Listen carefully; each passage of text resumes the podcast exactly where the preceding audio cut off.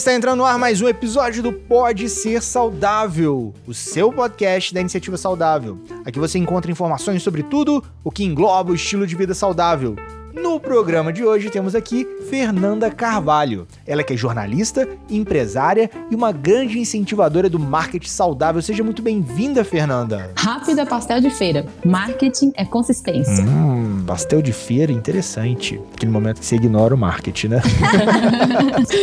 Deu vontade. Nada disso. Pastel de feira não é nada saudável pra parar. um copinho de cana de açúcar, hein? Então, putz, vai subir a glicemia, o Uma colesterol e depois acumular na barriga. É um combo. Vai subir a glicemia, triglicérides e colesterol. Tudo junto. E ainda acumular na E barriga. ainda acumular na barriga. Acabamento perfeito. Literalmente. Ó. Como vocês já escutaram, quem não poderia faltar? A minha musa da podosfera, idealizadora da iniciativa saudável e endocrinologista e assassina de pastel de feira, doutora Fernanda Castro. Seja muito bem-vinda. Poxa, Ninguém mais vai comer pastel de feira agora.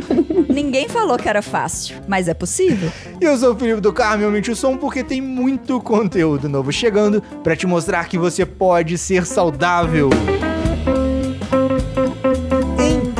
Vamos lá, o papo saudável de hoje tem um que a mais de Felipe aqui, porque já é um papo que eu queria há muito tempo. E essa pandemia proporcionou essa conversa aqui porque ele se tornou extremamente relevante para os nossos ouvintes e para os nossos amigos profissionais de saúde. É, A gente está vivendo uma pandemia mundial onde o mercado mudou, as nossas dificuldades mudaram, surgiram novas dificuldades, outras dificuldades deixaram de existir, né? Surgiram novas oportunidades também. E a gente sabe que nessa pandemia, muitas pessoas tiveram que aprender às pressas, aos trancos e barrancos, mais barrancos do que trancos, sobre rede social, sobre Instagram, Facebook, Google e isso, daquilo, coisas que elas só ouviam falar e achavam que era coisa de outro mundo. E a gente trouxe a Fernanda aqui para fazer esse papo saudável sobre marketing, mas o marketing saudável.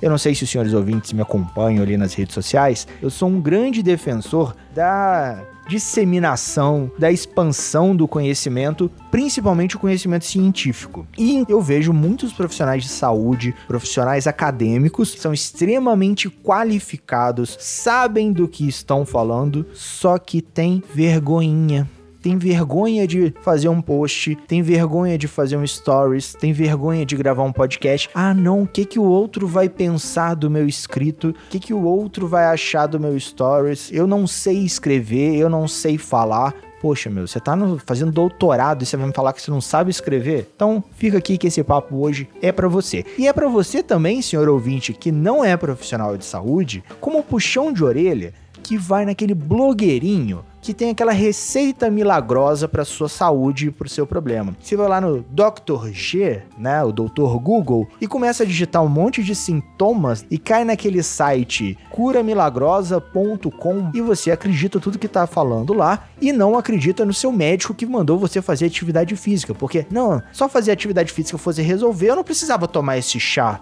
Para muitas vezes o remédio é atividade física. Muitas vezes o remédio é alimentação saudável. Não é mimimi do seu médico, né? Não é mimimi da doutora Fernanda puxando a sua orelha. É ou o papo chato do pode ser saudável. É porque realmente é uma forma de prevenir e de melhorar a sua saúde. Então, o papo saudável hoje é sobre comunicação. Como que o profissional de saúde ou o profissional pode se comunicar melhor com o seu público, com a sua audiência, com o seu interlocutor? Com seus clientes, com seus pacientes. E se não é profissional de saúde também, tenho certeza que você vai conseguir aplicar isso na sua padaria, na sua mercearia, na sua loja, porque todo conteúdo, principalmente de marketing, tem como adaptar. Exatamente. Existem aí diversas estratégias que a gente aplica e que podem ser replicadas aí para todos os modelos e formatos e tamanhos de negócio.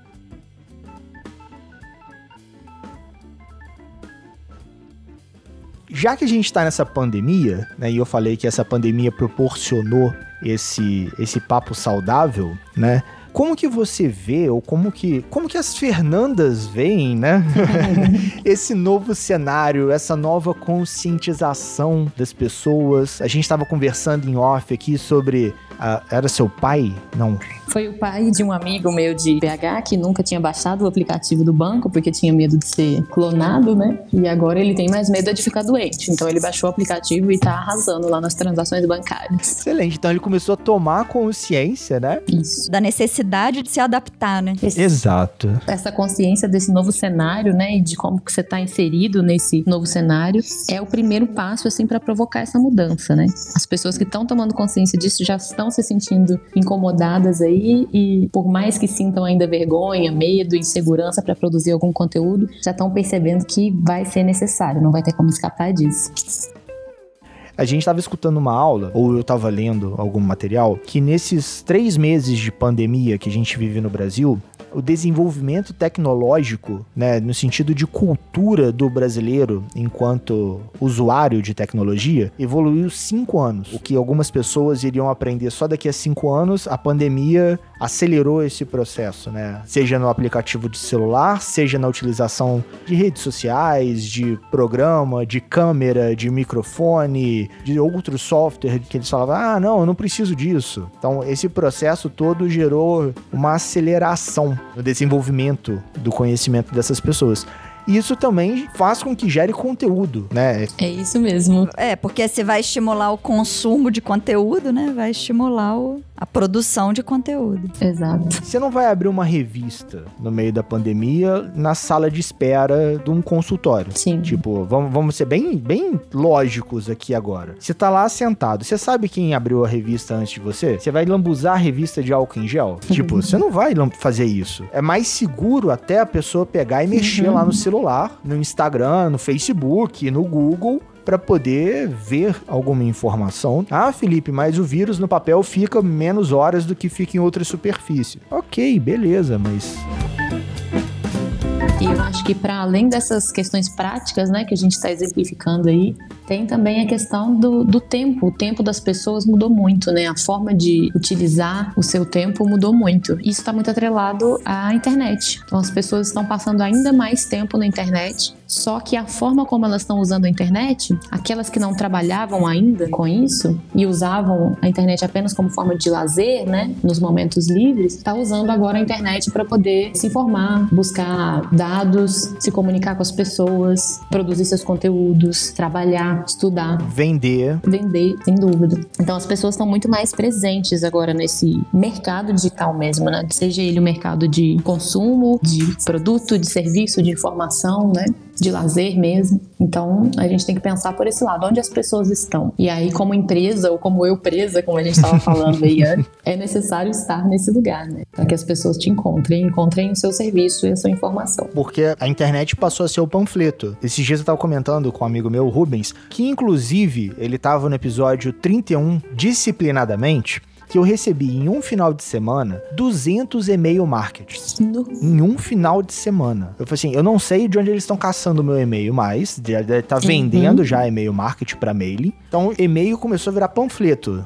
Pergunta quantos é. e-mails eu li. Zero. Eu vi 200. Falei assim, deletei todos, eu não li nenhum. Ah, mas devia ter algum importante? Devia ter algum importante ali que poderia me interessar. Mas devido ao excesso, É isso, eu é um vi. problema, né? Mas passar o dedinho no Instagram, Exatamente, é aí que eu ia chegar. Passar o dedinho no Instagram e no Facebook assistir stories. assistir stories, propagandas ou a própria publicidade paga do Instagram, que ele vai lá e para no meio entre uma um- no, no meio do feed, né? Ali vira e mexe, você para e assiste. Nem que seja cinco segundos do um minuto do cara, você acaba vendo algum trechinho que pode te chamar a atenção. É, e se for um conteúdo informativo, aumenta muito a chance de você parar naquela informação, né? Muito. Exato, é nesse momento que entra a questão da estratégia, né? De conhecer então o seu público. Eu brinco que, que o marketing na internet é o seguinte: imagina a marginal lotada, parada de trânsito, cheia de carro, e eu preciso encontrar vocês. Vocês estão de carro e eu tô de bicicleta. Uhum. Como que eu vou encontrar vocês no meio dessa avenida aí lotada de carro? E a internet, ela é mais ou menos isso. É um tumulto de gente, igual esse tanto de e-mail marketing que chegou aí pra vocês, você acabou não vendo, né? Uhum. E as pessoas perdidas tentando encontrar aquilo que elas estão buscando. A partir do momento que a gente compreende dessa forma que eu tenho um serviço ou um produto que é útil, que vai servir para um grupo de pessoas e que esse grupo de pessoas está buscando esse serviço, você entende um pouco mais dos mecanismos de busca, né, das métricas aí das redes sociais, do próprio Google, e aí você começa a utilizar isso da maneira mais correta. Porque aí você pensa, como que eu vou ter que conversar, que falar, que expor, onde eu tenho que anunciar, né? Como que eu tenho que começar a minha linguagem ali imediata, né? Para poder encontrar essas pessoas. Então é como se a gente combinasse que no seu carro ia ter uma bandeirinha azul e que eu ia procurar o carro vermelho com a bandeirinha azul. Então esse caminho é o caminho que a gente faz para se encontrar. E na internet é mais ou menos por aí que funciona, né? Você comentou até em relação à métrica, porque esse é um dos desafios que muita gente levanta, né? Fala assim: ah, não, mas eu tenho que entender um monte de métrica, eu tenho que entender de programação, é Google Ads, é Facebook Ads, é não sei o que Ads. Cara, você não precisa entender de nada disso inicialmente. Exato. Você só precisa entender de gráfico básico. Uhum. Mesmo assim, tipo, o Instagram, ele vai lá e te mostra: olha, você tem X% de mulher que te segue, X% de homem que te segue. Essa é a faixa etária. Essas são as cidades que seu conteúdo mais atinge do universo das pessoas que te seguem. Você já começa a filtrar dali. A gente não conversa com uma senhora de 80 anos igual conversa com uma criança de 10. Justamente. A gente não conversa com alguém de 20 anos igual conversa com uma pessoa de 60. Então você adapta a forma de entregar esse seu conteúdo mediante a quem te segue. Basicamente isso. E é um exercício, né? É um exercício de interpretar esses gráficos e de pensar nessa estrutura, né? É o mesmo conteúdo que eu preciso entregar, é a mesma informação, mas eu preciso fazer uma adaptação simples, é uma adaptação bem simples mesmo de linguagem para poder chegar a cada um desses públicos. Ou até para quem tá começando,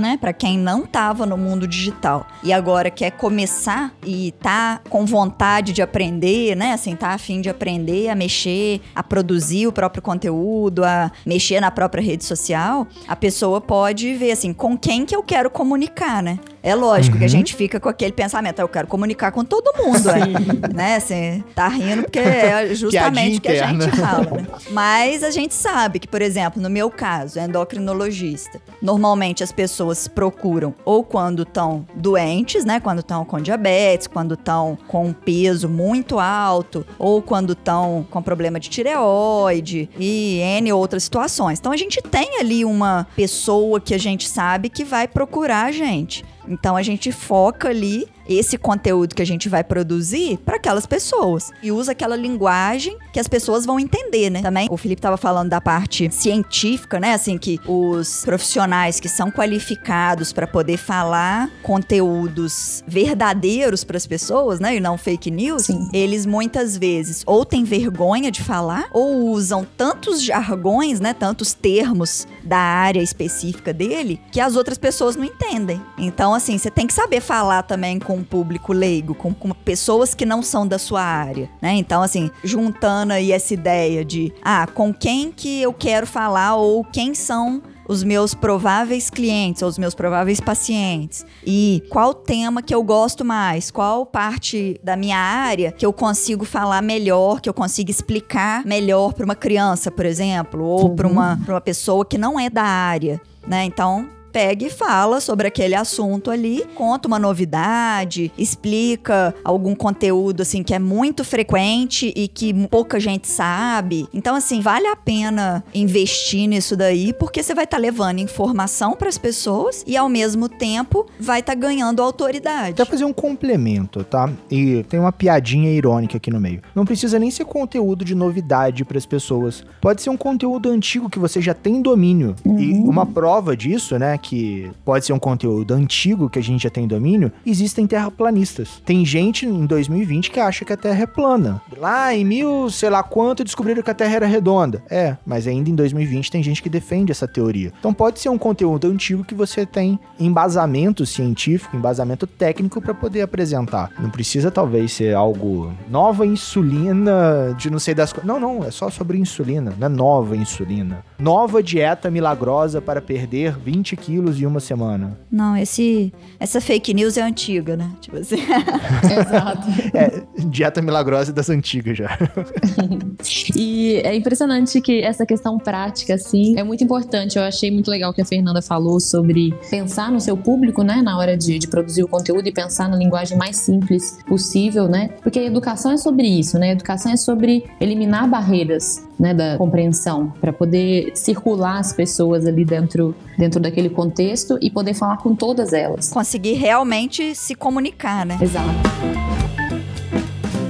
E aí eu gosto muito da parte prática, né? De dar essas dicasinhas assim. Então eu até sugiro que quem estiver aí ouvindo e tiver, se tiver a possibilidade de anotar no celular ou num, num pedacinho de papel aí, pensar primeiro em quais são os seus principais desafios, né? O que, que te deixa inseguro na hora de pensar que você não é capaz de produzir um conteúdo. Em contrapartida, fazer também quais são as oportunidades que você vê a partir da criação de conteúdo para o seu negócio, para o seu segmento, né? E para o seu público também, para as pessoas que você estaria ajudando com esse conteúdo que você estiver produzindo. E a partir disso começar a imaginar a vida dessas pessoas. Quem são então essas pessoas? Igual a Fernanda falou aí, das pessoas que buscam o profissional da endocrinologia. Então, as pessoas que têm diabetes, como é que é a realidade delas, como é que é o dia a dia, de que forma que elas identificaram que elas são diabéticas, a partir daí qual foi o próximo passo? Será que elas foram para a internet pesquisar? Que tipo de informação foi relevante para elas? Então, é pensar sobre isso, porque aí você vai conseguir primeiro preencher lacunas de informações que estão faltando aí na internet ou que estão faltando com excelência, da simplicidade mesmo da explicação e adaptar isso às suas oportunidades, como a gente colocou ali, né, às suas facilidades, para conseguir levar esse conteúdo para as pessoas. E pensar nessa rotina mesmo, né? Ele trabalha, estuda, então que horas que ele acessa a internet, com que intuito, quais são as redes sociais que ele usa. A partir dessa construção, você vai anotando ali sobre a rotina dessa, dessa pessoa e vai conseguindo facilitar muito o seu raciocínio na hora de produzir qualquer tipo de conteúdo que você já tem domínio. E uma coisa que é muito importante o ouvinte lembrar é ignorar o perfeccionismo. Sim. Nenhuma campanha, nenhum post, nenhum stories vai ser perfeito. Ele não vai comunicar com todo mundo, ele não vai atingir todo mundo. Quanto mais pessoas verem aquele seu post, mais críticas você vai ter, e às vezes são críticas até duras de falar assim: ah, eu não gostei dessa foto que você usou, eu não gostei dessa palavra, eu não gostei disso, eu não gostei daquilo. Ou que você postou me agrediu de alguma forma, Sim. né? Assim, muita gente, muitos feedbacks a gente tem Uhum. nesse sentido. Mas aí a gente para e pensa, mas por que você se sentiu agredido? O que na sua história de vida refletiu essa agressão? O que que você pensou quando você leu isso? Uhum. Então, assim, cabe uma terapia aí, né? Sim. Em cima do que a pessoa, tipo, entender não como uma crítica de colocar defeito, né? Tipo, as pessoas que fazem críticas construtivas, pode até parecer que elas estão colocando defeito em tudo, que elas estão reclamando de tudo, mas às vezes são pessoas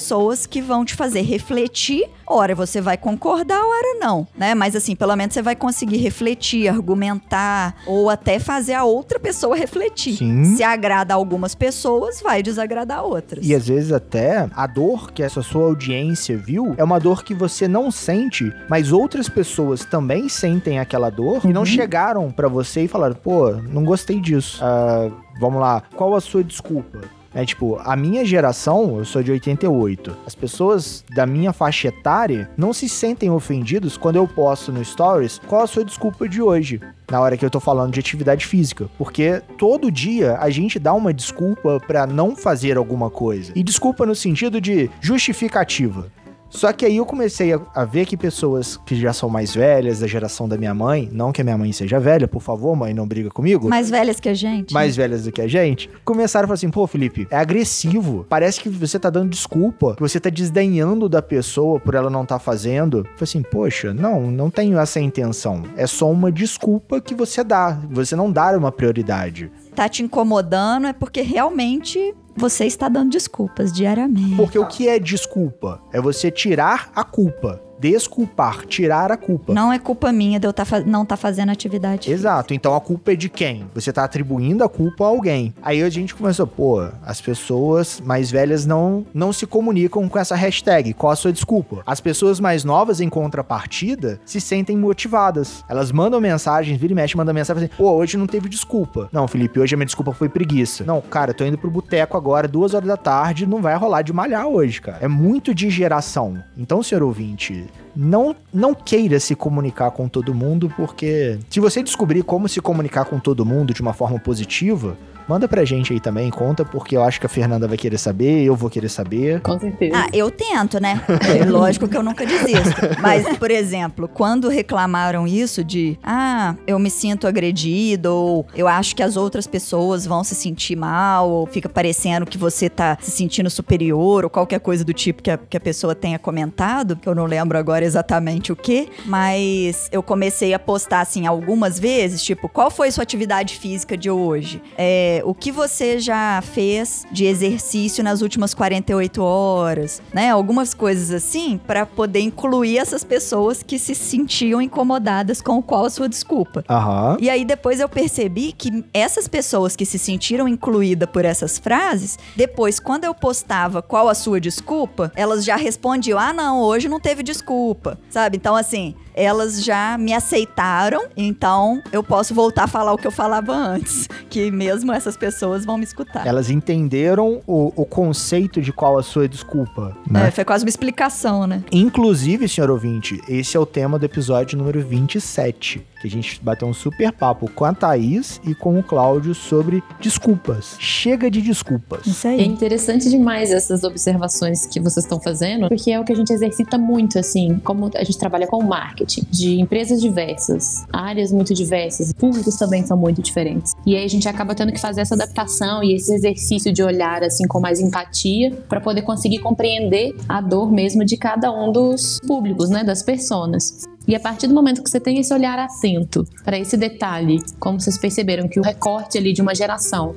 não assimilava bem essa, essa chamada, né, esse jargão do qual é a sua desculpa, você pode usar isso a seu favor, né? Pode pensar então de que forma que eu vou me comunicar com esse público ou entender, tudo bem, por enquanto eu não posso me comunicar com mais nenhum público, mas então eu estou segmentando aqui e vou comunicar com esse público jovem e vou intensificar ainda a minha linguagem jovem, a minha linguagem que tem a ver com esse público e trabalhar de maneira mais enfática nesse sentido. Enquanto isso, eu vou me estruturando para poder entender qual linguagem, qual técnica eu vou usar para poder falar com esse público que não comprou ainda essa ideia. E aí, essa atitude sobre mudar um pouquinho a linguagem, às vezes é aquela frasezinha da abertura do seu vídeo ou da sua legenda ali do post que vai capturar mesmo a atenção da pessoa. Igual os anúncios de YouTube, são 5 segundos. né? Uhum. Então, em 5 segundos, você decide se você vai pular ou não. E a gente tem que pensar no marketing dessa forma o tempo todo. São poucos segundos diante de tanto conteúdo que você tem para capturar a atenção ali das pessoas. E o pior, poucos segundos para você perder. Sim. Eu sempre falo isso com a Nanda. Os stories que a gente tenta elaborar, tenta fazer, os episódios do podcast, a gente sempre tem um feedback, ah, vocês falam muito rápido, não dá nem pra acelerar. Eu falei assim, não, não tem problema. É porque a gente tá competindo, na hora que a gente tá te entregando um conteúdo sobre saúde, a gente tá competindo contra aquele stories do gatinho bonito, Sim. daquele cara fazendo uma videocacetada, alguma coisa engraçada que vai chamar a sua atenção mais do que um conteúdo sério. Por mais leve que seja o nosso papo, ele é sério. É importante para a saúde de todo mundo ter uma boa alimentação, praticar uma atividade física, ter uma saúde mental em dia. É, isso é importante. Só que na mesma hora que você tá vendo um stories com uma chamada do Pode Ser Saudável ou do Endocrinologia Inteligente, ou alguma mensagem do Ensaios de um Ignorante, a gente tá competindo com um vídeo engraçado. Sim. Né? Na hora que alguém tá anunciando um produto também, ele tá competindo contra um vídeo engraçado. Na timeline ali, acabei de passar. Olha, legal, interessante esse microfone. O videozinho de baixo é alguém vendendo uma cadeira. O outro é a sua tia-avó que tá fazendo aniversário. São muitas informações para a gente poder fixar isso, né? Um exemplo muito simples assim também é sobre a questão dos stories. Às vezes a pessoa só compartilha a publicação do feed no story, não faz uma contextualização, ou então coloca só um story com um textinho ali, e isso é muito complicado, porque o story ele tem essa pegada do storytelling mesmo, né? De contar uma história, de induzir a pessoa a compreender aquele raciocínio que você está disponibilizando ali. Então eu falo no mínimo três stories. Você precisa primeiro tocar na dor da pessoa, então fazer uma pergunta que vá despertar nela uma identificação com aquilo que você vai falar, contextualizar aquilo, é bem cartesiano mesmo, assim, contextualizar aquilo que você está querendo passar na realidade daquela pessoa e mostrar o que você tem para oferecer nesse sentido, né? Seja uma informação, um conteúdo, uma reflexão, um produto. Então são no mínimo três etapas ali para você cumprir, porque senão eu vou passar por aquele story e aí, é igual você falou, vai estar o do gatinho bonitinho, a minha avó fazendo aniversário, o microfone que eu quero comprar e eu vou me esquecer imediatamente daquilo que, que passou ali atrás, que foi um conteúdo que você despendeu aí de tempo, de energia, do seu conhecimento também para poder colocar em prática, mas por falta de estratégia, de uma prática que é uma coisa simples, uma dica simples, você acaba jogando esse esforço fora. Então é uma questão de construção mesmo dessa relação, dessa comunicação com cliente, assim como é numa conversa no dia a dia com qualquer pessoa. Sim, você não chega para um estranho no meio da rua e fala assim: olha, é importante você cuidar da sua tireoide por conta disso, disso, disso, disso. Aí o cara fala assim: hã? Pô, eu não tô esperando esse conteúdo. Chegar um vendedor de plano funerário no meio da praça. Ei, você já pensou que amanhã você pode morrer? Tal, tipo, Ainda calma, manda irmão. o cara ir não tô pra aquele lugar. né? É, tipo, não tô, não, não tô afim de comprar um plano funerário na praça tomando um E picolé. ao mesmo tempo, em contrapartida, é o que você falou, no caso da endocrinologia, né? Ah, você já pensou como tá sua tireoide e tal? Mas pensando na realidade da pessoa, então, como você tem percebido a sua alimentação nesse período da pandemia? Você tá comendo demais? Você tá comendo de menos? Você tá tendo mais necessidade por alimentos com açúcar? Ou mais por fritura, por exemplo? O que isso quer dizer? E aí você já prendeu a atenção da pessoa porque você provocou nela uma reflexão. Você vai fazer ela responder uma pergunta de imediato. E a partir daí você desenvolve o seu raciocínio e leva a sua informação, o seu conteúdo, né? É a coisa bem pedagógica mesmo. E não é algo difícil, né? Dá pra todo mundo começar. Dá pra todo mundo. Todo mundo que eu quero dizer assim, 99,99% das pessoas, elas vão conseguir fazer esse tipo de conteúdo. Tipo, tem vídeo de senhoras de 70, 80 anos que você vê que não é super produção, não tem uma agência de marketing atrás, no YouTube, com milhares de acesso, tem canais de pessoas que não passaram por faculdade de marketing, não fizeram cursos de marketing, alguns talvez nem tenham um ensino médio completo, e tem milhões de inscritos no YouTube. Então, assim, você não precisa de ter uma faculdade para poder entregar o conteúdo, por mais que a gente esteja puxando a orelha dos profissionais de saúde, né? Você, dona Cotinha, senhora ouvinte, que faz lá bolo e docinho para festa. Você, seu Joaquim aí, que conserta secador de cabelo. Você pode se anunciar na internet sem grandes produções. Você consegue ter, botar um abajur na sua frente, pegar o seu celular ali ou nem fazer vídeo se for o caso, só pega uma imagem na internet e digita um, um textinho ali simples. Olha, conserta-se ventiladores, conserta-se secador. Você consegue ter esse acesso. Sim. É, mesmo que não seja em rede social, né? Assim, ah, não, não gosto de rede social, não tenho rede social, não sei mexer e tal. Instagram, Facebook, essas coisas. É, Você pode, pelo menos, colocar disponível os seus serviços no Google, por exemplo. Né? Pode. Ou, de alguma forma, a Uhum. pessoa conseguir buscar. E de uma forma gratuita. Importante ressaltar isso. Sim, e falando até dessas empresas que são de uma pessoa só, muitas vezes, né, ou empresas menores, a pessoa pode comunicar ali com seu próprio grupo, né, via WhatsApp mesmo, porque o WhatsApp eu acho que hoje está muito, muito mais difundido. Se você tem um grupo de pessoas com quem você se comunica, você fala, olha, tô consertando, e tá crescendo muito também, eu queria chamar a atenção para isso, tá crescendo muito essa tendência, que era uma tendência, e a pandemia acelerou e trouxe ela para nossa realidade já, que é de consumir do próximo ali, da pessoa do seu bairro, do pequeno, né? Então você Uhum. começa a ficar mais atento em relação a isso. Eu não vou me deslocar para o centro da cidade porque o meu secador estragou. Talvez eu nem vou consertar esse secador. Mas se eu sei que o meu vizinho conhece um cara aqui do bairro e me indicou pelo WhatsApp falando do serviço dele, porque ele tem ali um cartãozinho simples, uma imagem simples que ele colocou o telefone dele e escreveu, como a Fernanda falou, e conserta esse secador. Aí eu posso pensar nessa possibilidade. Eu vou passar ali, deixar o secador com ele. Então, são coisas simples que podem ser feitas desde que você, primeiro, saiba que você não pode ficar no anonimato, de qualquer forma, você tem que se divulgar de alguma forma.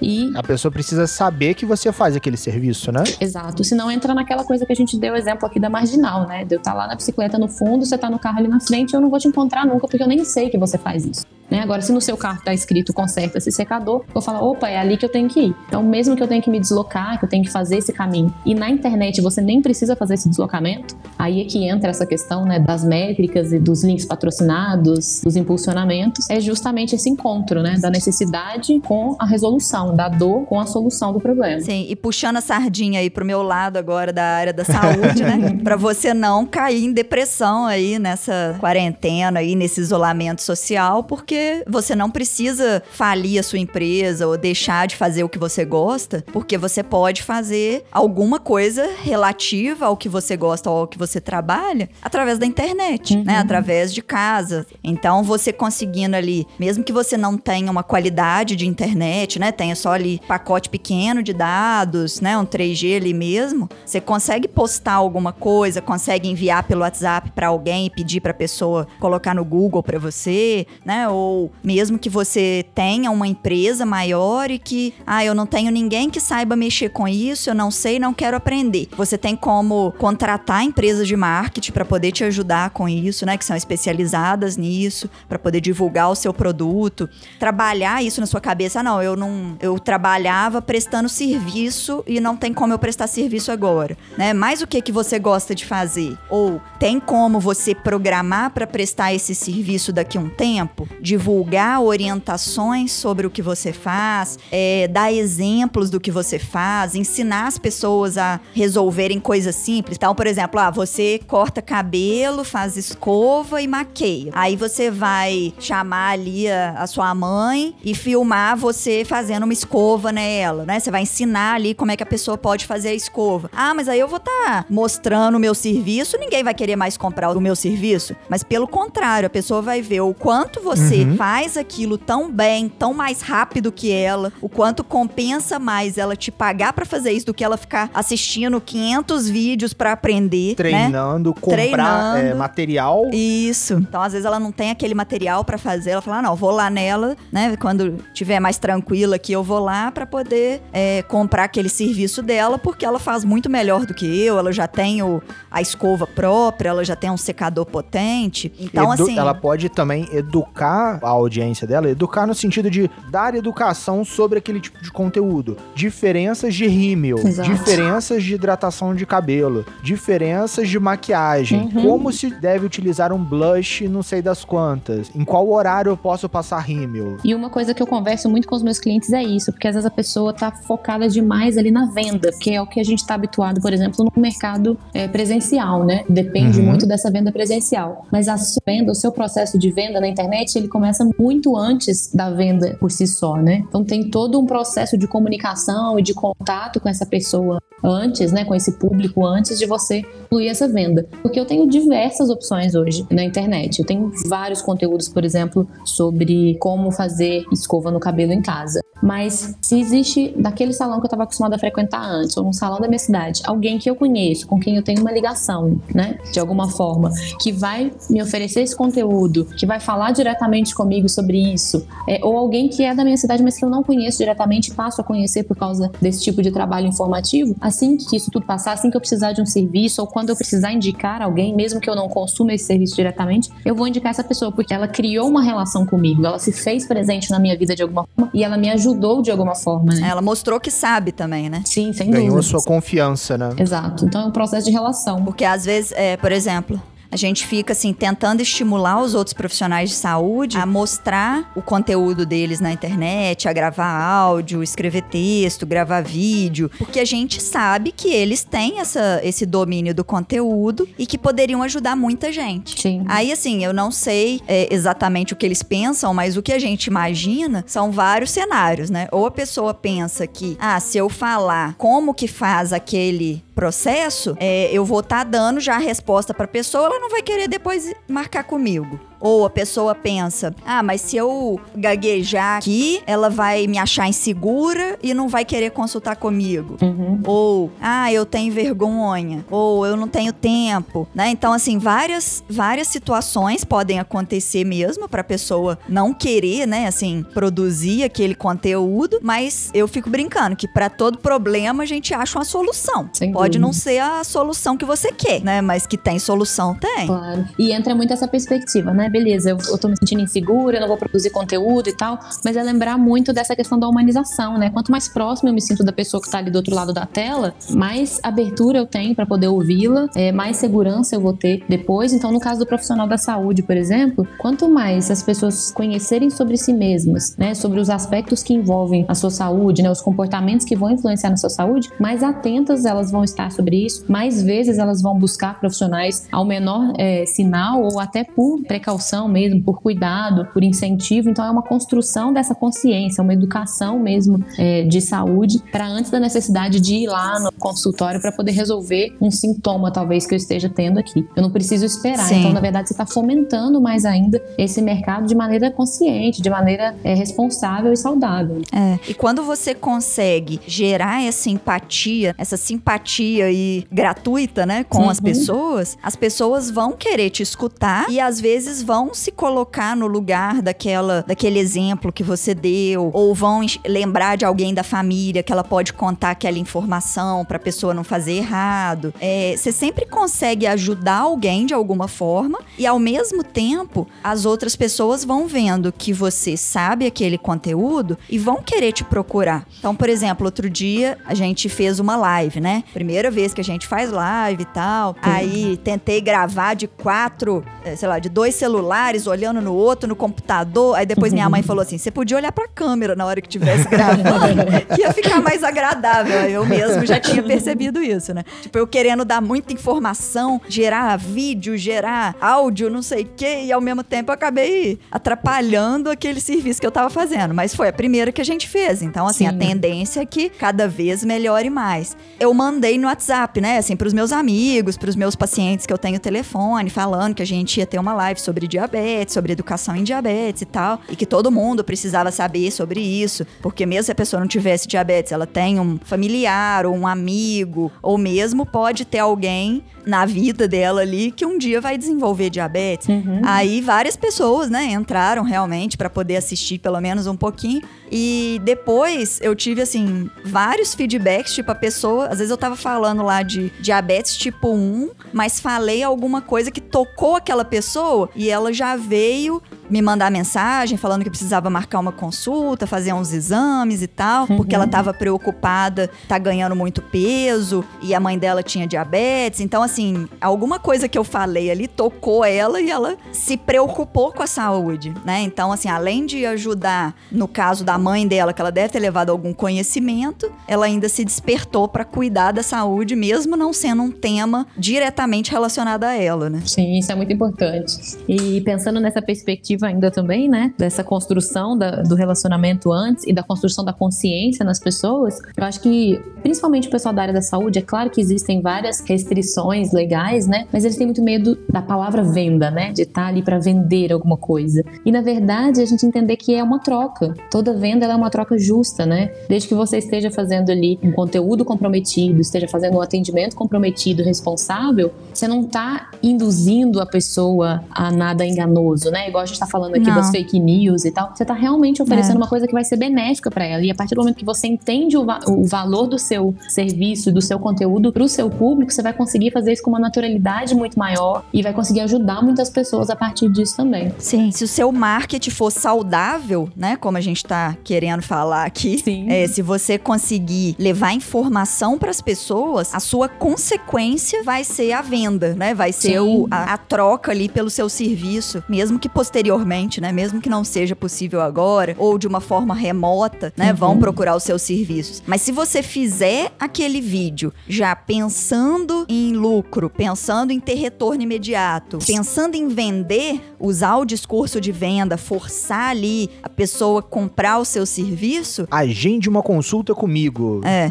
Além de, de não ser permitido legalmente, né? Exato. Na, na maioria dos profissionais de saúde, uhum. você vai estar tá espantando aquela pessoa, na verdade verdade, né? Porque eu preciso saber por que, que eu posso confiar em você para ir lá no seu consultório. Quando você me mostra autoridade no assunto, quando você me mostra que você tem boa intenção em informar as pessoas, em educar as pessoas, que é. você tem conhecimento dessa área, eu vou me sentir segura para ir no seu consultório, né? E para indicar você para outras pessoas. E eu acho que assim, muita gente deve pensar, tipo, ah, não, ela tá fazendo isso, né? Se assim, eu tô, tô me colocando aqui no lugar, né? Uhum. Tipo, ah, muita gente deve pensar, ah, não, ela tá fazendo isso para poder conseguir mais cliente. Eu tenho essa ideia, essa ideologia ideologia mesmo, uhum. de que é necessário a gente educar a população sobre saúde, né? Principalmente sobre o diabetes, que é uma doença muito frequente, né? Assim, quase 15% da população tem diabetes, mesmo que ainda não tenha descoberto. Nossa. Então, assim, é muita gente que precisa saber da importância desse tema e uma minoria que sabe. Então, assim, eu acho que eu vou estar tá contribuindo com a sociedade com essas informações.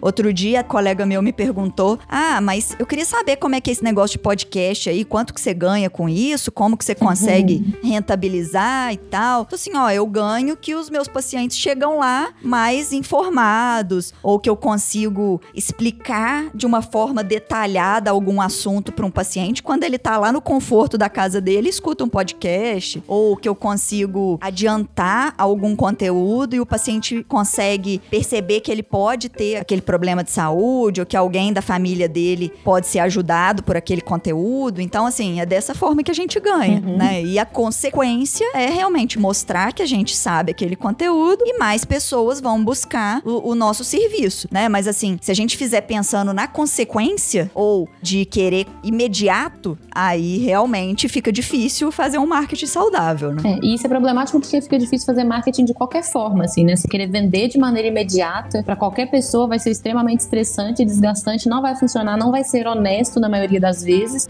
é, porque você não tá compreendendo o seu público, você não tá ouvindo o outro de verdade, né? Com o coração, assim, de maneira saudável, você não tá ouvindo a dor do outro. E a partir do momento que você não ouve a dor do outro, você não vai conseguir ajudá-lo de forma objetiva, né? E a pessoa vai sair com uma experiência negativa, na verdade, né? Possivelmente com uma experiência negativa. E a partir do momento que você constrói uma relação antes, ele te conhece, você conhece um pouco mais dele, e vocês vão se alinhando nesse sentido, fica muito mais fácil entregar o que é necessário para ele na hora do, do processo de venda final. E assim como qualquer tipo de comunicação, a saúde hoje ela tem muito esse viés da mão dupla, né? O paciente sabe hoje muito mais sobre si, tem muito aplicativo hoje para eu anotar os meus sintomas e poder chegar lá e te contar como que eu tô me sentindo, o que que eu observei, por que que eu te procurei. E se você me fala sobre isso há algum tempo, né, nos seus podcasts, nos seus vídeos, no seu Instagram, me proporciona essa autoobservação e facilita para que eu leve isso para você depois lá no consultório e a gente tenha uma experiência muito melhor, né, mais assertiva nesse sentido. Porque tem ainda esse tabu, né, e essa ideia, principalmente com a geração anterior à nossa, de que é uma relação quase que de hierarquia, né? O médico disse e eu obedeço e é inquestionável e eu não procuro entender o que é que ele está dizendo, né? Então, ah, ele falou que eu tenho isso e eu não posso comer isso, mas eu não sei porquê. E aí isso me causa angústia, me causa ansiedade, me causa é, a sensação de falta de controle sobre mim mesma, sobre o meu corpo, sobre a minha vida. E isso gera fru frustração e muitas vezes a pessoa não consegue, por exemplo, seguir uma dieta ou seguir um estilo de vida saudável por isso, né? Então, esse processo de educação, ele tem é, raízes muito profundas assim na vida social, na construção, inclusive emocional da, da sociedade, né? Então eu acho que é um trabalho muito importante que as pessoas precisam começar a enxergar isso com esses olhos. A gente tava falando de que o profissional ele tem que produzir o conteúdo, né? Mas ele sempre bate em duas perguntas. Ah, eu tenho vergonha, eu sou inseguro. E a outra pergunta é: eu não sei por onde começar. Porque realmente a gente sabe que a gente vive num turbilhão de informação né? São não sei quantas redes sociais, cada semana é uma nova rede social e depois já criou outra e morreram duas. Sim. É e-mail marketing disso, é design daquilo, uhum. é bolar um site, termos em inglês, né? Que às vezes tem vários termos que significam a mesma coisa. Sim. Então é todo um universo novo também que esse profissional deveria conhecer ou poderia conhecer, mas não conhece e tudo bem, Sim. mas se sente perdido. Por onde que ele pode começar? Então, eu acho que ele tem que começar por si, olhando para dentro aí e pensar na, nessa observação de si. O que eu tenho facilidade para falar, né? O que eu tenho facilidade para comunicar. Autoconhecimento. Autoconhecimento. O que a gente fala em todos os podcasts. oh, mudei o nome do podcast. Não é mais Pode Ser Saudável. Tá entrando no ar agora o autoconhecimento. e exatamente por esse aspecto. Se você se entende, se você compreende no que você é bom, qual é a sua forma melhor de comunicar, qual é a sua linguagem, você pode começar por aí. Então, o que, que você gosta de conversar geralmente é na sua sua roda de amigos, quando você tá entre outros profissionais da sua área, como que você se comunica, o que, que você gosta de falar, no que, que você é bom, o que, que te move, que te faz levantar da cama. É, começa a falar sobre isso e começa a falar de maneira despretensiosa, sabe? Se é mais fácil para você escrever, começa escrevendo, encontra uma imagem ali que tem uma referência interessante à mensagem que você quer passar, coloca isso, começa a perguntar para as pessoas. A gente tem a possibilidade hoje de fazer chat, enquete. É, você pode fazer isso num grupo pequeno, você pode fazer isso na sua rede social, né? Pode fazer com um grupo de amigos presencialmente ou no WhatsApp. Então, começa por aí, começa entendendo que você tem facilidade para fazer e começa executando exatamente essa facilidade que você tem. Começa a transmitir isso. Entenda a importância de transmitir o seu conhecimento para outras pessoas. E a segunda etapa é a questão de vencer a, a vergonha, né? O pessoal, ai, eu não, não, vou ser eficiente na minha fala, e se eu errar, é igual a Fernanda falou aí sobre, ai, será que eles vão me considerar um profissional pior porque eu fiquei meio insegura, falei meio assim, falei meio assado? Gente, o conteúdo da internet ele é tão rápido, tão rápido, que eu vou ver um vídeo hoje e eu vou absorver o que é mais importante daquele vídeo. Eu não vou ficar ali julgando a pessoa que tá fazendo esse vídeo. Eu posso até perceber aqueles erros na hora e provavelmente eu vou, mas aquilo vai sair da minha cabeça em 15, 20 minutos. Eu não vou ficar lembrando disso, sabe? Então, o que No próximo importa... story você já saiu já. Exatamente, aí você já tá vendo outras coisas. O que importa é o conteúdo. Então, pensa sobre isso. Quanto que esse conteúdo que você vai estar tá passando vai poder impactar a vida das pessoas e passa por cima da vergonha, da insegurança a partir disso daí. Tem muito material online que vocês podem pesquisar também, né? Como construir um roteiro, quais são as melhores linguagens, qual a melhor abordagem, essa coisa que a gente tá falando de fazer uma pergunta no começo para atingir a dor do seu interlocutor ali imediatamente. Tem, claro, algumas técnicas, mas não se apega a isso inicialmente. E não se apega à perfeição, igual o Felipe falou desde o começo, né? No começo do podcast. Vamos pensar primeiro na execução, né? O que, que eu posso fazer agora e como que essa mensagem vai impactar. Se você conseguiu atingir duas, três pessoas ali, você já fez um trabalho incrível. E nos próximos, automaticamente você vai se corrigindo, você vai se observando. Assista-se. Isso é uma dificuldade que eu tinha e tenho até hoje. Eu não gosto de, de me ver, de me ouvir. Sempre tive essa dificuldade, mesmo quando eu trabalhava mais diretamente lá no jornalismo, com TV e tal. E isso é um problema, por causa dessa vergonha, desse medo do julgamento, da insegurança e tal. Mas é só se olhando que você consegue melhorar. Então, se você quer fazer É. um conteúdo melhor, assista-se, né? Tenha tolerância consigo mesmo, seja mais amoroso consigo mesmo. E aceite as críticas também, né? Assim, reflita Sim. sobre as críticas, sobre os elogios. Exato. Acate isso de maneira a crescer, né? A absorver. Então, de que forma que eu posso Uhum. me comunicar melhor? Eu tô fazendo isso pelo outro. Então, de que forma que aquela crítica me ajuda a me comunicar melhor com as pessoas, né? E vão ter críticas também, senhores ouvintes, que você vai aproveitar 10% daquela crítica. Sim. Ah, eu fiz uma live com 50 pessoas. Eu tive 20 feedbacks positivos e tive três extremamente negativos. Vê o que você consegue absorver daquelas coisas, mas também pondera com os feedbacks positivos. Às vezes, vamos dizer que nessa live aí, 20 pessoas acharam sua blusa super bonita. Três pessoas falaram que sua blusa estava super feia. Falei assim, pô, e aí, ela tá bonita ou tá feia? Aí você consegue também dar um peso pra cada crítica, né? E outra, quanto que essa blusa importa na mensagem que eu tô passando? Ela tá distraindo as pessoas da mensagem que eu tô passando? Então talvez seja importante eu pensar na minha roupa da próxima vez. Sim. Agora, se. Não, não, isso não é importante, não faz diferença na mensagem que eu tô passando. Isso é o que eu gosto de, de usar, isso me faz me sentir bem, então segue o baile e tá tudo tranquilo, não tem nenhum problema. Ou se né? você a sua intenção era vender a blusa, né? Uhum. Ótimo, feedback maravilhoso. Exato. Então depende da, da intenção também. Né? Exato. A gente teve algum episódio em Lavras, senhores ouvintes. Pra quem não é de Lavras, o pessoal da região fala muito, puxa muito R, semelhante ao paulista. E em alguns episódios, os nossos convidados daqui têm esse sotaque. Daqui, Juiz de Fora, algumas pessoas do Rio, começaram assim: nossa, mas mó carregado o sotaque de vocês falando e tal. E ele se sentiu incomodado. Gerava esse ruído na comunicação lá no início.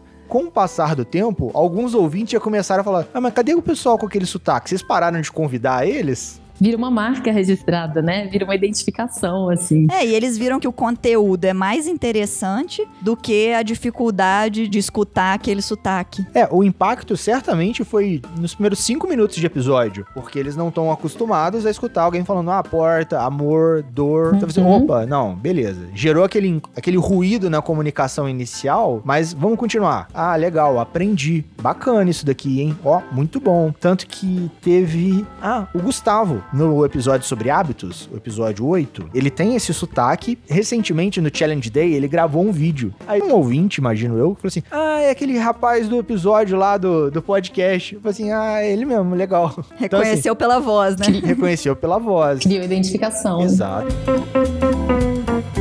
E a gente trabalha muito com esse jargão também, sabe? Que linguagem que eu vou usar, começa a estudar e a pensar sobre isso. É, o que é uma expressão que você usa sempre, né? Então, transformar, às vezes, aquilo que inicialmente geraria um estranhamento nas pessoas pela diferença, né? E usar isso a seu favor, transformar isso na sua marca registrada. Eu tenho uma cliente que tem uma frase que ela usa muito no final de cada exposição que ela faz, é faz sentido pra você? Nesse momento ela atrai as pessoas, né, para essa reflexão. Ela não deixa a coisa de forma conclusiva ali, mas ela traz traz a pessoa para reflexão e virou uma marca registrada. Então o pessoal sempre responde: ah, fez sentido. E isso virou a marca registrada dela. Era um jargão que ela tinha habitual da vida dela, quando ela conversava com a gente, assim, tomando um café, ela sempre falava: ai, não sei o que, aconteceu essa história comigo, aquilo outro, um caso pessoal. Isso faz sentido para você? E aí a gente pensou: não, isso é legal da gente usar para profissionais, porque isso é sobre você. Então por isso que a gente fala primeiro: olha para si primeiro, olha para aquilo que você gosta de, de fazer, de falar, perde o medo mesmo, porque as pessoas vão ter estranhamento o tempo todo com as diferenças, né? É natural,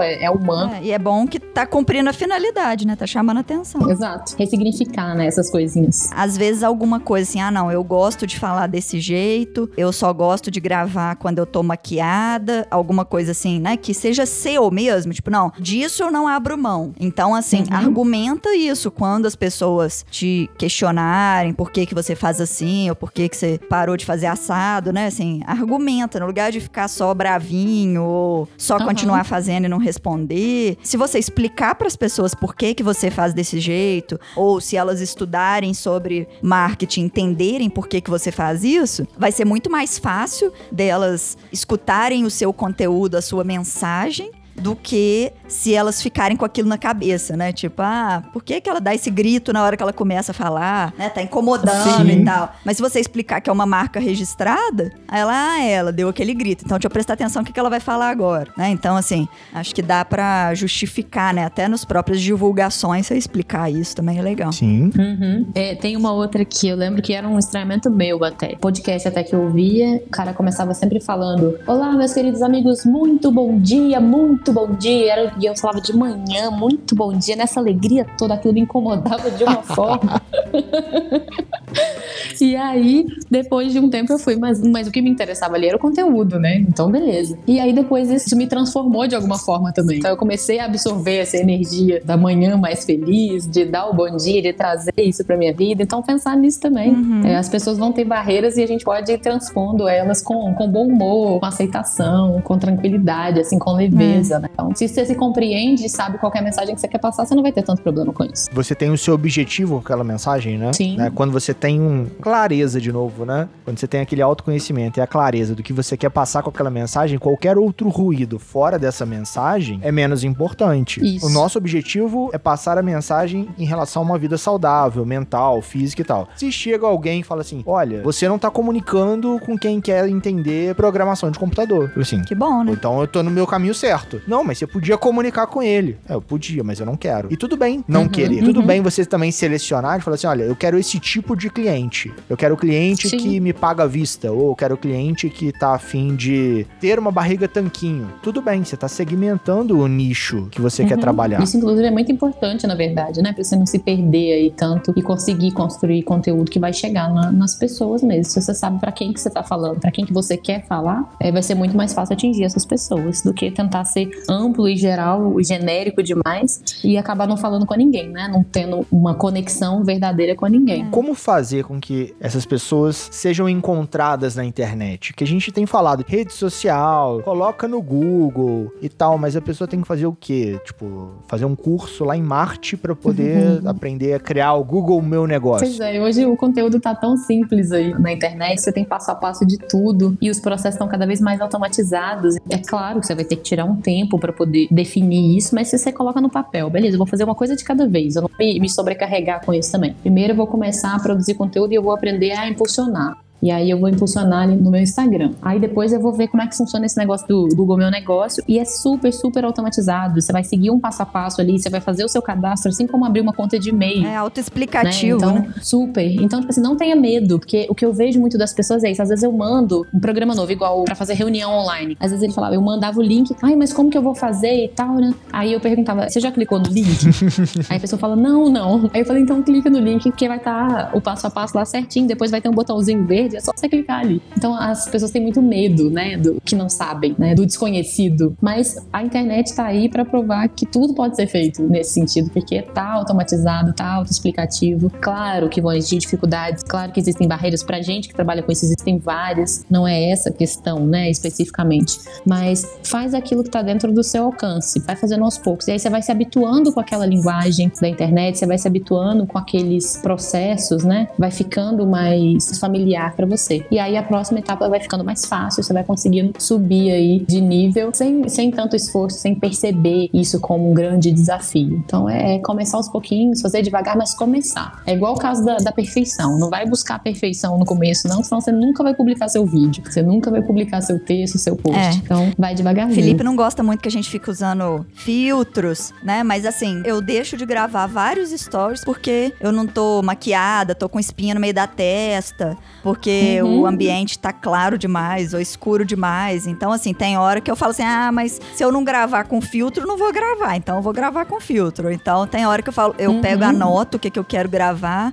E aí falo assim: não, vou tirar um dia para gravar um monte. Aí de vez em quando ela fala assim: ah, se eu não gravar com filtro, eu não vou gravar. Então, eu não vou gravar. É, de vez em a maioria das vezes eu faço isso. Ou então distrai com outra coisa, o paciente chama lá no WhatsApp, ou a secretária, né, manda uma pendência, uhum. eu distraio e não gravo. mas, mas assim, na maioria das vezes eu tento fazer uma das coisas, ou gravar com filtro ou anotar para gravar depois. Aí tem que lembrar onde pois anotou, é. né? É. Ontem eu tava até fazendo uma entrevista e o entrevistado tava em Corumbau, é, na Bahia, e tava com o 4G do celular, a gente já sabia que a conexão podia cair a qualquer momento, que talvez a gente nem conseguisse fazer a conversa toda com ele. E ele descobriu que lá na parte externa da casa, era à noite, ele conseguia uma rede melhor e a gente fazer a live toda. Só que ninguém conseguia enxergar ele, porque ela tava super escuro, não tinha luz. Mas isso não foi um problema, foi a live que a gente teve mais visualizações, o pessoal tava acompanhando, tava interagindo. Então é pensar sobre isso, ai, ah, tá escuro, não vou fazer a live. Tá tudo bem, a sua mensagem tá sendo passada, é, funciona da mesma forma. Se você tá preocupado com isso, isso te incomodou, da próxima vez você se organiza para poder fazer melhor, no, mas não deixa de fazer. É. A gente já citou ele em outros episódios, mas até reforçando, né? Tem o Jerônimo Temel e uma vez ele, ele falou um negócio muito bacana. Se você tá mais preocupado na sua estética ou no como você vai passar a sua mensagem, você tem uma mensagem uhum. pouco importante. Uhum. Porque se fosse relevante, você ia passar a mensagem. Se você tá numa casa pegando fogo, você não vai sair. Não, peraí, deixa eu me maquiar primeiro aqui, trocar de roupa, uhum. olhar a luz para gritar fogo, fogo. Você não vai fazer isso. Você vai gritar fogo que se exploda como é que tá o resto. Sim. Então significa que a sua mensagem não é tão importante assim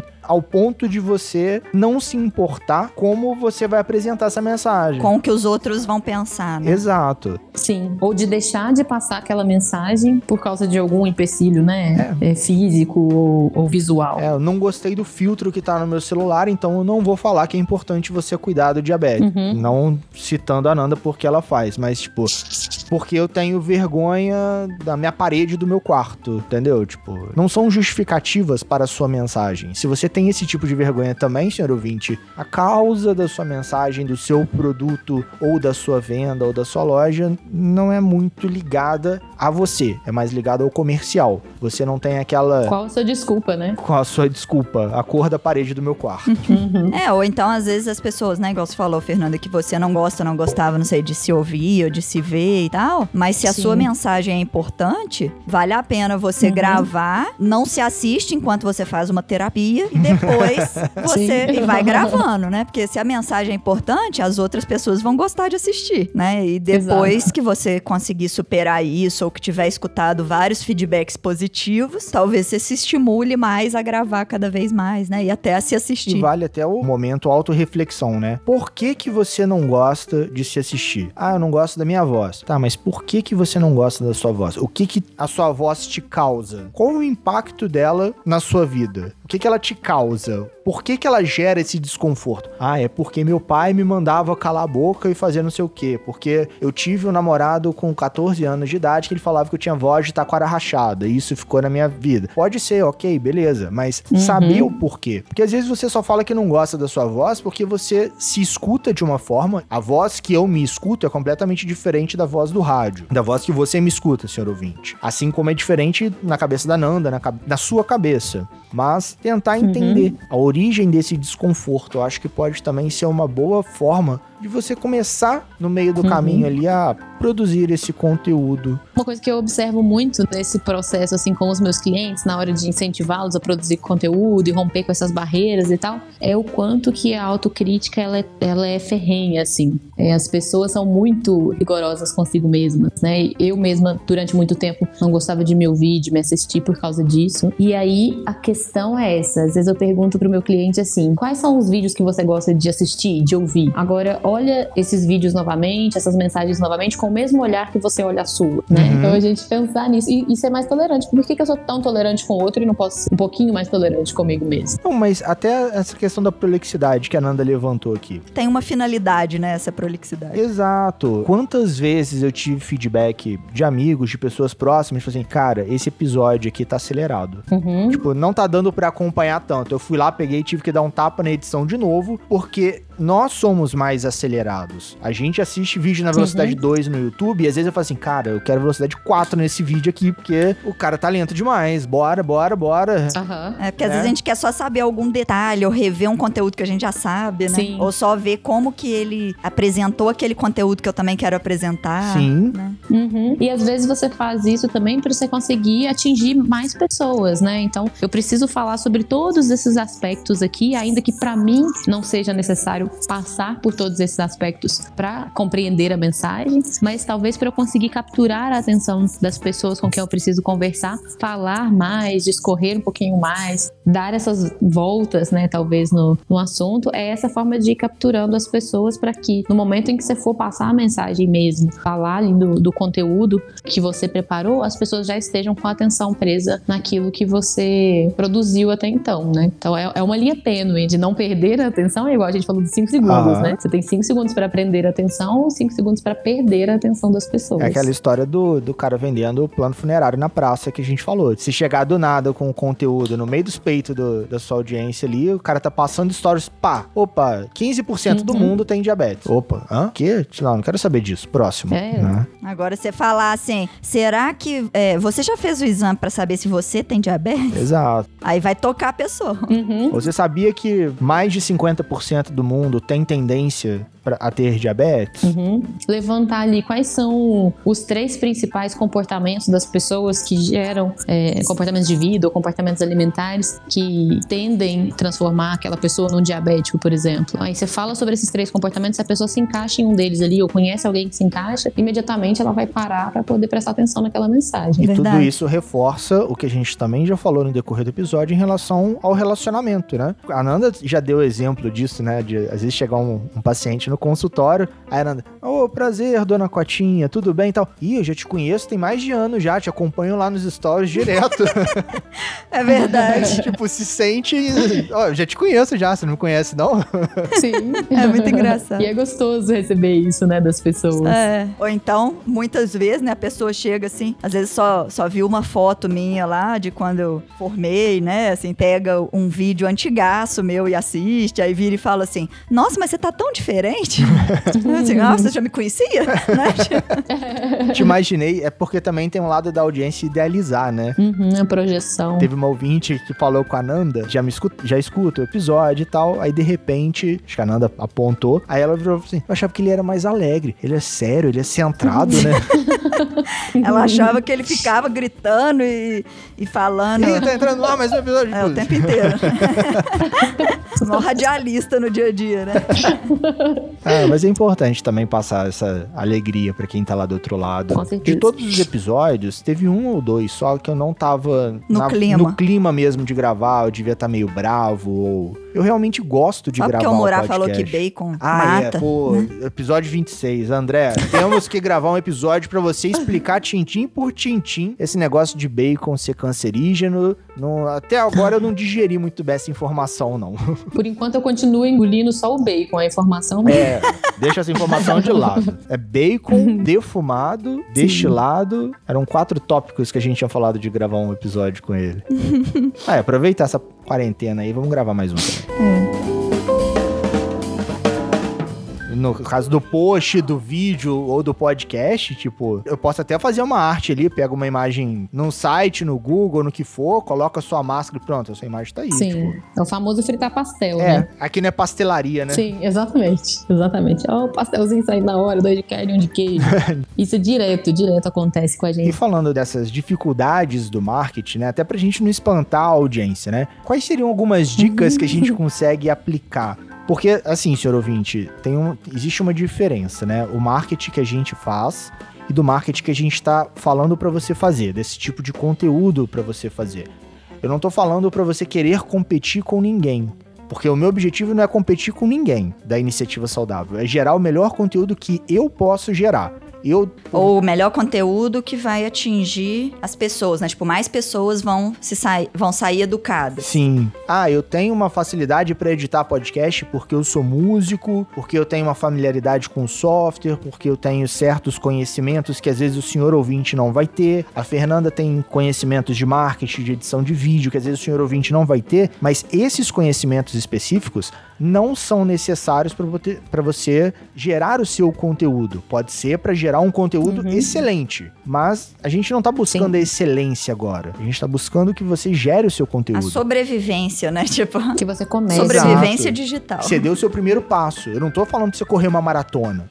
E a, eu, a gente tá longe uhum. de correr uma maratona. Mas assim, começa a fazer a sua, a sua caminhada na esteira, começa a gerar o seu primeiro vídeo, começa a gerar o seu primeiro post, começa a gerar o seu primeiro, seus primeiros conteúdos, né? Uhum. Como que eles podem gerar esses conteúdos? O que, que você, Fernanda, com a sua experiência profissional, né? O que, que você consegue passar de sacada, de insight? Você tem alguma sacada que você possa passar para eles? É, algumas coisas, na verdade. Eu acho que a primeira delas passa pela questão da organização. Porque a maioria dos problemas de pessoas que começam a produzir conteúdo é a consistência. Geralmente elas começam a produzir, mas se perdem no caminho e aí param, perdem aquele é, trabalho todo que elas tiveram e aí depois tem que reconquistar a audiência quando vai começar a postar novamente. Então é uma questão de organização. Primeiro, não planeje fazer mais do que você dá conta. Então, quanto tempo por dia você pode tirar para fazer a comunicação empresa? Aí eu tenho 10 minutos por semana. Não, eu tenho uma hora por dia. tenho uma hora por semana. Tira esse tempo e usa esse tempo para fazer essa comunicação. Se organiza. Então, sobre o que, que eu vou. Escreve no papelzinho mesmo. Se gosta de planilha, faz na planilha. Se funciona a agenda, coloca na agenda. Se for quadro, é, é post-it, cola na parede. Então, mas use as ferramentas que você tem, que funcionam para você, para poder se organizar. Então, toda sexta-feira e toda quarta e toda sexta eu vou tirar 10 minutos do dia para poder organizar meu conteúdo. Então, eu vou fazer um post nos stories de um minuto falando sobre o tema tal, na quarta-feira. E na sexta-feira eu vou fazer um post no feed com um vídeo de tema semelhante ou de tema diferente, falando sobre esse e esse aspecto. Então, se é isso que você pode fazer, faça. Isso já é um, o primeiro passo, igual a gente está falando. E é caminho que é produtivo e que traz resultados também. Então, a primeira coisa é definir o tempo que você tem para se dedicar a isso, depois se organizar em relação a isso para manter a consistência. Então, reserve mesmo aquele horário, o mesmo horário é, todos os dias ou todos os dias da semana que você disponibilizar para isso, para poder produzir esse conteúdo. A segunda coisa é esteja nas redes sociais, no máximo de redes sociais que você puder é, estar: WhatsApp, Facebook, Instagram, YouTube, é, plataformas de streaming no geral, como a gente fazendo podcast podcast, em quantas você pode estar. Faça uma por vez, mas esteja é, em todas, se possível, porque e aí você pode até replicar o conteúdo, depois você faz o processo de adaptação de linguagem, mas seja em todas porque você vai estar atingindo mais pessoas. Se você consegue duas pessoas fiéis ao seu conteúdo em cada uma das plataformas, são várias pessoas. Se você tem uma só e consegue duas, são só duas pessoas. A outra questão é, é aproveitar o que essas plataformas te dão de informação, né? Igual o Felipe falou aí sobre leitura é, de gráfico básico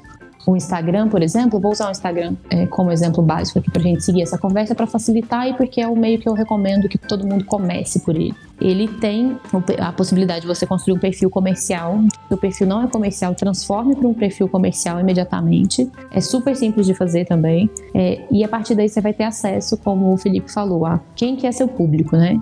qual é a faixa etária, que horas que ele está tá acessando o, a rede social, de onde eles estão acessando, que tipo de conteúdo que você postou que teve mais visualizações, que tipo de conteúdo que você postou que teve mais interações, e a partir daí você vai conseguir ter um, um norte para poder ir adaptando a sua estratégia. Então, eu nem vou falar muito sobre muitas outras coisas aqui agora, porque eu acho que isso já é um primeiro passo muito importante. E aí, no próximo, a gente pode dar as dicas de continuidade, por exemplo, né? A gente deixa de dever de casa isso daí pro pessoal, e no próximo a gente fala sobre outras etapas. Com certeza. Inclusive, senhores ouvintes, o episódio ainda não terminou, a gente ainda vai ter a mensagem final, mas inclusive já pode mandar dúvidas sobre o episódio ou dúvidas do dia a dia. É, caramba, como é que eu consigo fazer isso? Que a gente reúne essas dúvidas e faz um próximo episódio. Vai, vai ser bacana. E essa é a melhor forma também. Assim como a gente tá aqui querendo saber o que vocês querem saber, né? Para produzir conteúdos que sejam relevantes para vocês, é o que vocês têm que pensar também. Então, comunique-se com a sua audiência, pergunta para ela o que, ela tem saber, faz enquete lá nos stories, deixa a caixinha inbox, interage com as pessoas. Isso é muito importante para você ter um direcionamento aí do que informar, do que construir, para que você não se desgaste demais e não desperdice o seu tempo com um conteúdo que acabe não sendo pertinente ou relevante para as pessoas. Tem uma coisa que eu, eu, acho que a gente não chegou a comentar isso no episódio. Treine. Porque Sim. tem muita gente já falou: ah, mas eu não sei fazer stories, mas eu não sei escrever. É basicamente igual aprender a tocar um instrumento, aprender qualquer coisa nova. A primeira vez vai ficar ruim. Tenta de novo. Uhum. Faz de novo. Tem, a Nanda tá aqui de prova. Tem vezes que a gente vai gravar algum texto, stories dela, algum drop pro endocrinologia inteligente ela demora 5 minutos para falar um determinado conteúdo. Aí na segunda vez ela demora 4 minutos e meio. O mesmo conteúdo. Na terceira vez já tá em 3 uhum. minutos. Aí na hora que vai ver, o mesmo conteúdo já virou 1 minuto e 20. Porque todo o ruído da comunicação ela eliminou instintivamente. Ela, não, eu não preciso falar isso, eu não preciso falar isso, eu não preciso falar aquilo. E o conteúdo e a mensagem foi passado da mesma forma. Então, senhor ouvinte, uhum. ah, mas eu não sei fazer stories. Abre a câmera do celular ali e grava. Ah, mas eu tenho vergonha de me ver. Põe ela ao contrário. Aí você pode uhum. dar, mandar pra rede do jeito que tá, ou vai lá, assiste, hum, dá pra melhorar aqui. Vai lá, assiste, dá pra melhorar de novo. Pronto. Tipo, não, não busca o ser perfeito, mas se você quiser, né, você pode treinar que é algo que vai te ajudar aí a a melhorar também. Né? E se você tem essa dificuldade, às vezes, de se observar, uma saída que eu encontrei, assim, para mim, era essa parte da organização mesmo. Então, vou roteirizar aqui. O que, que eu quero falar? Uhum. E aí eu leio aquilo que eu escrevi e aí eu vejo, poxa, não, isso aqui é igual o caso da Nanda aí. Isso aqui eu não preciso falar, isso aqui eu posso retirar, isso aqui é um ruído. Então, a partir do momento que você escreve e lê em voz alta, facilita muito também para você estar tá pronto para a hora de gravar. E aí, a hora que você for gravar, você vai estar tá passando uma mensagem de maneira mais objetiva, mais direta, mais cartesiana, vai fazer com que as pessoas compreendam melhor a sua mensagem. Então isso é importante. Com certeza. E estamos chegando ao final de mais um episódio do Pode Ser Saudável. E no programa de hoje tivemos essa dupla, esse double de Fernandas no episódio. e qual seria a sua mensagem final para os nossos ouvintes, Fernanda? O que, que você deixa aí de recadinhos do coração? Bom, a minha mensagem é que as pessoas tenham é, mais tolerância consigo nesse sentido na hora de produzir conteúdo, né? Sejam menos críticas, para que elas foquem na mensagem que elas têm que passar para as pessoas, que elas querem passar para as pessoas e prestem mais atenção no quanto a mensagem que ela quer passar, no quanto aquilo que ela tem a dizer pode ajudar e pode influenciar positivamente as pessoas. E que isso vença a sua vergonha, o seu medo de tentar, a sua insegurança e você possa contribuir aí de forma geral para a educação da sociedade, para a construção de uma sociedade mais consciente, seja em qual aspecto for. Excelente. E você, minha musa da podosfera? Acho que é importante a gente falar assim que tendo a intenção de educar educar as pessoas, né, de levar conteúdo, de levar informação, que a consequência vem proporcional à quantidade de, de, de serviços que você está prestando, né? Assim, de conteúdos que você está produzindo. Então, normalmente, quanto mais conteúdos de qualidade, quanto mais vídeos, é, lives, podcasts, posts, né, mas de qualidade você faz, mais você vai ter aquele retorno consequente à, à sua dedicação, né? Mas não é uma matemática certa, né? Então, assim, não fique frustrado se você fizer várias coisas e não tiver o resultado que você estava esperando. Depende também da sua expectativa. Então, assim, acho que vale a pena você trabalhar de uma forma, reavaliar se está dando certo, se você precisa de ajuda, se você está tendo opiniões das pessoas, né? Os feedbacks, se não tiver tendo, peça, né? Para poder conseguir melhorar cada vez mais e ajudar o seu público aí, os seus clientes, os seus pacientes, cada vez mais. E, e, lembrando, a gente sempre fala em relação ao milagre, né? No marketing também, né? No marketing digital, nesse trabalho de postagem, de geração de conteúdos que a gente está falando, não existe milagre também, senhor ouvinte. É sentar a bunda na cadeira, sentar a bunda no sofá, escrever e produzir. E os resultados não aparecem com 30 dias, 60 dias, tá? Então, assim, você precisa de uma constância, como a Fernanda falou. Assim, você precisa postar de uma maneira constante, você precisa interagir, você precisa gerar um relacionamento, um namoro quase, né, com o seu cliente. Então, esse controle da expectativa é muito importante, porque às vezes a pessoa fala assim: "Nossa, eu já fiz 20 posts no meu Instagram lá, na minha rede social e não tive nenhum cliente". Pô, eu já fiz 30 stories e ninguém entrou em contato. Esse negócio não serve de nada. Assim, pô, não é bem assim, né? Tipo, 20 posts de qualidade é difícil de você conseguir rápido. 30 posts 30 stories hoje em dia também não significa nada, é algo tão rápido, né? Que então esse controle da expectativa que a Fernanda falou é, eu acho excepcional. E são 30 posts que estão falando com quem, né? Que estão passando qual mensagem, que atingiu quantas pessoas. E tá bom, se você Exato. não fez nenhuma venda, será que as pessoas agora estão pelo menos prestando atenção em você? Estão é, esperando o seu conteúdo? É, será que Sabem elas se cadastraram existe, em alguma coisa? Né? Exato. Isso, isso já é o começo da venda, né? E essa venda que é bem feita desde o começo, que é da construção do relacionamento, ela é uma venda que já passa pelo processo do pós-venda desde o começo, né? Então você já tem uma relação construída e é muito mais fácil você manter essa relação depois que você faz essa primeira venda, esse primeiro contato com o cliente, do que um cliente que chegou ali por acaso ou por uma publicidade muito pontual consumir o seu produto e talvez não vá voltar lá mais porque ele não criou nenhuma ligação com você. Agora, se ele compra porque ele já tem uma ligação, é, esse vínculo ele é mais forte e ele é mais difícil de ser rompido. Muito mais. E, inclusive, ele pode até te indicar para outras pessoas, indicar o seu conteúdo para outras pessoas. Sem dúvida, é o objetivo final do cliente no marketing. Ele, qual que é o meu cliente ideal? É o cliente outdoor. Que eles mesmos vão saindo e fazendo propaganda porque tiveram uma boa experiência, porque confiam. E a minha mensagem final é sempre aquela velha máxima. Sigam as nossas redes redes sociais, Instagram, Facebook, iniciativasaudável.com. Escutem e compartilhem todos os nossos episódios. Muitos novos estão vindo. Agora todos os nossos episódios estão no YouTube. Então se você tem aquela tia, aquele tio, aquele amigo que ainda não conhece o universo dos podcasts e não sabe onde escutar, você pode mandar o link do YouTube. Ou se ele já conhece, manda o link das plataformas de podcast, Spotify, Deezer, Apple Podcast, Cashbox ou outro agregador da sua preferência. E lembre-se sempre, você pode ser saudável. E no mais, aquele abraço.